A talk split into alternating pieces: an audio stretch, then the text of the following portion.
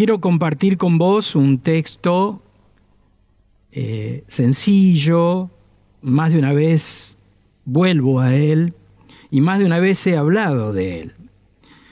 Dice así, Juan capítulo 12, el verso 20 y 21. Entre la gente que había ido a Jerusalén a adorar durante la fiesta, había algunos griegos. Estos se acercaron a Felipe, que era de Bethsaida, un pueblo de Galilea, y le rogaron, Señor, queremos ver a Jesús.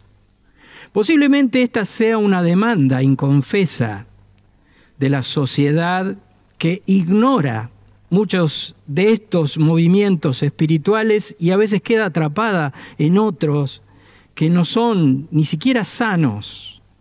Pero creo que es urgente este llamado, quién sabe, este, este llamado interior que hacen estos griegos. Queremos ver a Jesús. Es urgente que el mundo conozca que hay un Cristo que puede dar una vida tan distinta de la que vivimos. Digo casi en forma global, porque eh, lo que hoy afecta en una parte del mundo, ¿qué decirte? Afecta a todo lo demás. Y la vida cristiana o es una aparición de Dios, una manifestación de Dios en nuestras vidas, o es algo híbrido compartir nuestro descubrimiento debiera resultar la meta natural de nuestro viaje. Es una época, como compartimos más de una vez, de demasiada aceleración, conquistados por un ritmo frenético, casi devorados por el vértigo de la velocidad que no nos permite incluso ser nosotros. No tenemos demasiadas pausas y mucho menos a veces para lo divino. El hombre, la mujer, son personas que hoy se dan o no cuenta, son personas insatisfechas, aún con todas las libertades, los derechos, las oportunidades, las cantidades de propuestas. Eh, el, el, hecho de un nuevo principio, sé libre, haz lo que sientas y haz lo que quieras, en el fondo nos habla de una persona frustrada. Es como en el fenómeno de las adicciones. En general, en nuestras adicciones se presenta el recorrido como de un círculo. Uno de alguna manera busca el placer, busca huir en función de un deseo, quién sabe hasta de estar mejor, un deseo engañoso, porque uno eh, se monta en el vehículo del placer, pero cuando todo va pasando, ese vehículo se trastorna y vuelve como un vehículo de la muerte o un vehículo de la destrucción. Entonces tengo que volver a iniciar ese ciclo. Tengo que volver a montarme exactamente, a consumir aquello que me saca por un momento, por unas horas o por unos días, sea que me estimule o me deprima. Y no solo las sustancias, sino hay muchas cosas que han atado la vida de las personas y, quién sabe a muchos de nosotros eh, a veces las costumbres que tenemos son costumbres, como alguna vez hablamos, con fuerza de ley. Es maravilloso pensar que en nosotros hay algo que fue hecho y que será para siempre, seguirá actuando en nuestra vida. Pero hay una búsqueda en, en la humanidad que justamente está sofocada y es la búsqueda de lo divino. Se trata entonces de situarnos, quién sabe, ante la pregunta de los griegos. Queremos ver a Jesús. Se trata de devolverle quizás a la gente el deseo de Dios. Hace un tiempo, eh, hace unos años, un teólogo católico escribió sobre el padre Amadeo Aifre, el creador de la teología de la imagen, Tenía 42 años y tuvo un accidente y murió. Y su más bello epitafio, dice este teólogo, lo dictó curiosamente una actriz, cuando fue entrevistada por un periodista. Y entonces ella dijo, era un hombre, que cuando le encontrabas te hacía venir el deseo de Dios. Es un buen propósito que nosotros estemos tan pegados a nuestro Señor, que las personas que estén nosotros se les vuelva el deseo, el deseo de Dios. Ese deseo que fue sofocado por tantas cosas es algo que una persona puede recuperar. No se trata de recetas, no se trata de fórmulas. A veces nuestras recetas pueden ser vanas ilusiones. Se trata, quién sabe, de un contagio muy superior al COVID. Se trata de hacer, de, de hacer venir el deseo de Dios por contagio. Yo oro con los ojos abiertos, que las personas que estén a tu lado sean contagiadas de un deseo único, de esa apertura para que Dios cobre un lugar preponderante, predominante en esas vidas. Por eso dice la Biblia que nosotros somos colaboradores de Dios. Cuando nos ponemos conscientemente en, ese espejo del llamado de Dios, de ser un colaborador de Dios, de enfrentar esa vocación que es divina y humana, entonces vamos a aprender por sobre todas las cosas el significado de nuestra vida ese llamado que tenemos tan íntimamente y que a veces ha quedado dormido por mucho tiempo. Quién sabe, cuando vamos madurando en este camino, nos damos cuenta, como dice aquel autor, es como plantar un árbol que va a dar sombra, debajo del cual sabemos a, a ciencia cierta que jamás nos llegaremos a sentar. Este es el tipo de perspectiva que construye un legado. Este es el tipo de perspectiva que construye puente entre Dios y las personas. Es el, el tipo de legado que inspira a las generaciones venideras. Ese puente entre Dios y los hombres que lleven a conocer ese amor incondicional, que lleven a un fundamento de fe. Tu meta en la vida no será de volverte indispensable y que otros dependan de vos. No. Tu meta en la vida será transmitirles lo indispensable. Es un tanto diferente.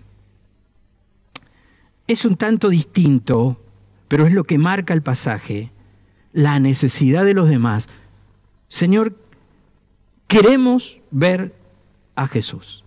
Creo que la gracia de Dios debe ser actualizada en nosotros. Volver a la gracia de Dios para vernos en el espejo de Dios. Volver a la gracia de Dios para saber que tenemos un lugar en el corazón de Dios y un lugar en la intención de Dios. Qué bueno, hace el año pasado hablaba de esta canción que canta Marcela Gándara, que me encanta, ¿no? Fueron muchos valles de inseguridad los que crucé, muchos días de tanto dudar.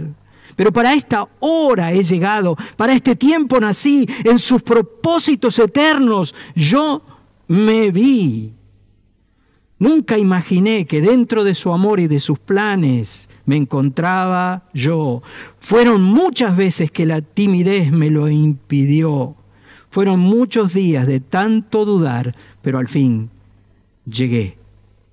Para esta hora he llegado, para este tiempo nací. No sé cuál es tu realidad hoy, en plena pandemia, en plena circunstancia difícil. No necesariamente eh, estás brillando o estás eh, en lo mejor de tu vida. Pero por favor, ya tenés un camino andado, no vuelvas atrás. El autor del himno eh, Sublime Gracia escribió algo que me gusta. Me parece qué bueno que nosotros podamos poner sinceridad en el corazón para hablar a los demás. Él decía, no soy la persona que debería ser, No soy la persona que me gustaría ser. Y no soy la persona que espero ser. ¡Wow! Pero por la gracia de Dios, no soy la persona que acostumbraba a ser. No sé en qué momento te encontrarás, pero es bueno que no aceptes en tu vida tipo, esto es lo que hay. Está bueno que si la vida te dio limones, hagas limonada, pero esto no es todo. Una vez más tenés que volver a entender, la mayoría de nosotros no sabemos ni cuándo ni cómo hemos de morir. Pero hoy, ahora podemos decidir cómo hemos de vivir. Es una decisión, es una elección.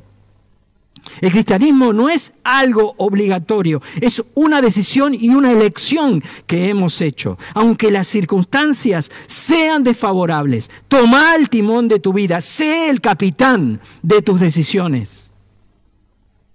Sé aquella capitana que puede persistir en medio de la lucha y en medio de la prueba. Como escribe Kipling, cuando todo a tu lado es cabeza perdida, si puedes conservar tu entereza, tu cabeza tranquila, si puedes enfrentarte al triunfo o al desastre y tratar de esa misma manera a esos dos impostores, esa cosa ilusoria que nos hace vivir un día más, pero que a veces también nos transgrede o nos hace trampas. También entramos en ese juego de creer algo que no rinde en nuestra vida. Por eso, si perdiste, si las cosas a las que diste tu vida se han de, deshecho, dice él, y te agachás y, y, volvés a, juntarlas, aunque sea con gastados instrumentos, si, si no exhalás más esa, esa derrota y esa, esa lágrima por la pérdida, pues entonces serás un hombre, dice. Hoy con los conflictos que tenemos, serás un hombre o una mujer, una persona, que en términos modernos conocerás lo que se llama hoy como resiliencia. Date una oportunidad, pero tienes que tomar ese timón, tienes que ser el conductor de tus decisiones. Está bueno que te hagas mínimamente tres preguntas acorde a este mensaje. ¿Cuáles son tus, mis responsabilidades. Identificás exactamente qué deberías hacer. El deber también es una deuda muchas veces, por eso nos cuesta tanto, eh, a veces por esto obligatorio que debemos sacar de nuestra vida. Si el cristianismo no es una experiencia gozosa y estamos, la verdad que estamos desperdiciando la intención de Dios de que seamos felices y que seamos Personas que tengan una vida y una vida en abundancia, como siempre hablamos. Pero ¿cuál es, cuál es tu deber? ¿Cuál, qué, qué, identificás que es la tarea que estás dejando de lado y que, y que deberías hacer? En segundo lugar, ¿cuáles son tus habilidades, amiguito, amiguita? ¿Cuáles son, no sé si los dones que son ese regalo de Dios y a veces tan específicos, pero cuáles son tus talentos, tus habilidades? Tal vez no tengas ni facilidad de palabra, ni seas muy extrovertido, te vino bien la pandemia para meterte para adentro, pero eso no es una limitación en tu vida. ¿Qué es lo propio? ¿Qué es lo tuyo? Como hablábamos en un mensaje, a veces pequeños gestos cambian vidas. Pequeñas cosas. ¿Cuál es tu fuerte? ¿Cuál es tu habilidad? Alguna tenés que tener. Y si tenés la habilidad del silencio, Dios te puede usar muchísimo con las personas que necesitan tus orejas, tus oídos. Pero tenés que tomar decisiones. Y en tercer lugar, entender cuáles son hoy tus oportunidades. ¿Cuáles son tus oportunidades? Identificás lo que podrías llegar a ser en medio de estas circunstancias. Te lo dejo. Capaz que no es lo mismo que yo. Busca lo propio, busca lo tuyo, porque Dios ha de bendecir lo tuyo. No copies a nadie. Busca lo que Dios va a hacer en tu vida y por lo tanto las respuestas que necesitas para estas tres preguntas. Es así, cuando el año pasado estábamos al principio de la pandemia, te cité a Martin Luther King, que siempre es un referente. Es demasiado, ¿viste? Estamos hablando de pequeños gestos, este es un verdadero monstruo sagrado. Pero él dijo algo que podés copiar o no. Yo quiero copiarlo siempre. Es parecido a lo del árbol que vamos a plantar para que otros tengan su sombra. Es parecido al legado, es parecido a lo que vamos a transmitir a las nuevas generaciones. Aun si supiese que mañana el mundo habría de desintegrarse, yo igual hoy plantaría mi manzano. Qué bueno que nosotros podamos vivir así, de esta manera.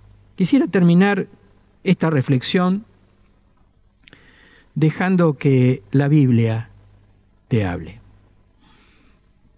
Circunstancias difíciles, palabra de Dios.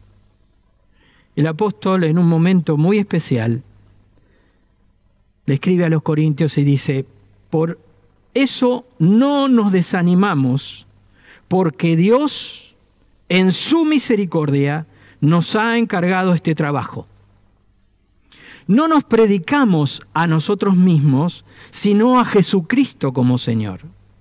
Nosotros nos declaramos simplemente servidores de ustedes por amor a Jesús.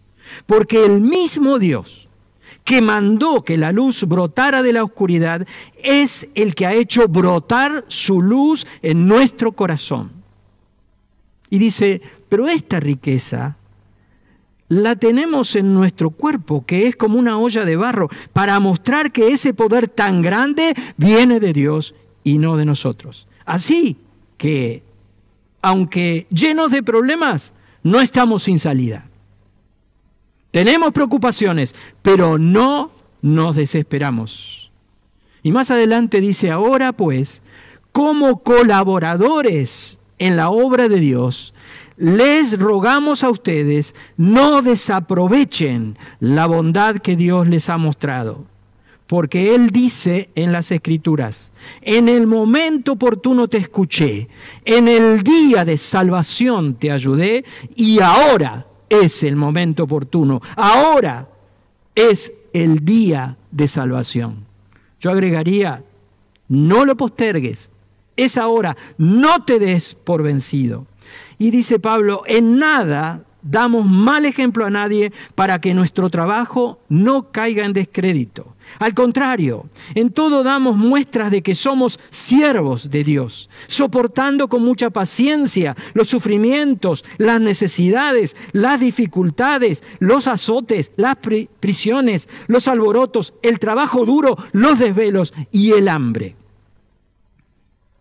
También lo demostramos por nuestra pureza de vida, por nuestro conocimiento de la verdad, por nuestra tolerancia y bondad, por la presencia del Espíritu Santo en nosotros, por nuestro amor sincero, por nuestro mensaje de verdad y por el poder de Dios en nosotros. Usamos las armas de la rectitud tanto para el ataque como para la defensa, dice él. Unas veces se nos honra y otras veces se nos ofende. Unas veces se habla bien de nosotros y otras veces se habla mal. Nos tratan como a mentirosos a pesar de que decimos la verdad. Nos tratan como a desconocidos a pesar de que somos bien conocidos. Estamos a veces medio muertos, pero seguimos viviendo. Nos castigan, pero no nos pueden matar.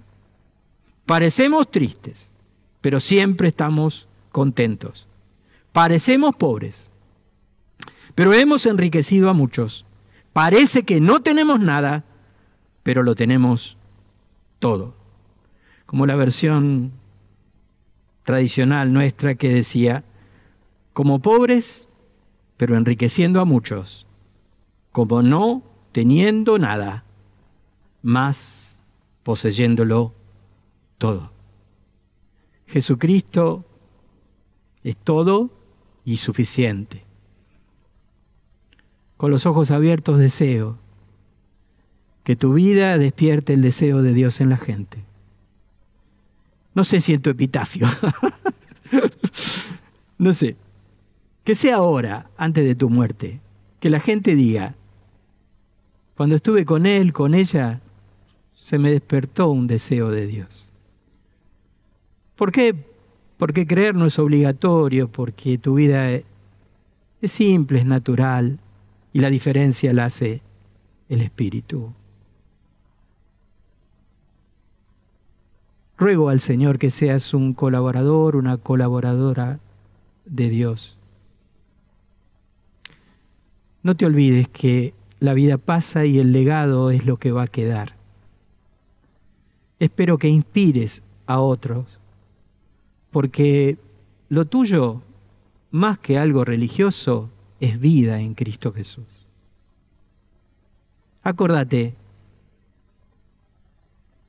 que el creer en Dios también viene por contagio. Y el que mira tu vida dice, vale la pena, vale la pena. Por favor, renova esa gracia en tu vida que un día manifestó el Señor. Una gracia que perdona, que no reprocha el pasado, una gracia que puede hacer que tu vida sea mucho mejor y que Dios cumpla sus planes que tuvo desde la eternidad para vos. Como pobres, pero enriqueciendo a muchos. Como no teniendo nada, pero poseyéndolo todo. Que Dios te bendiga.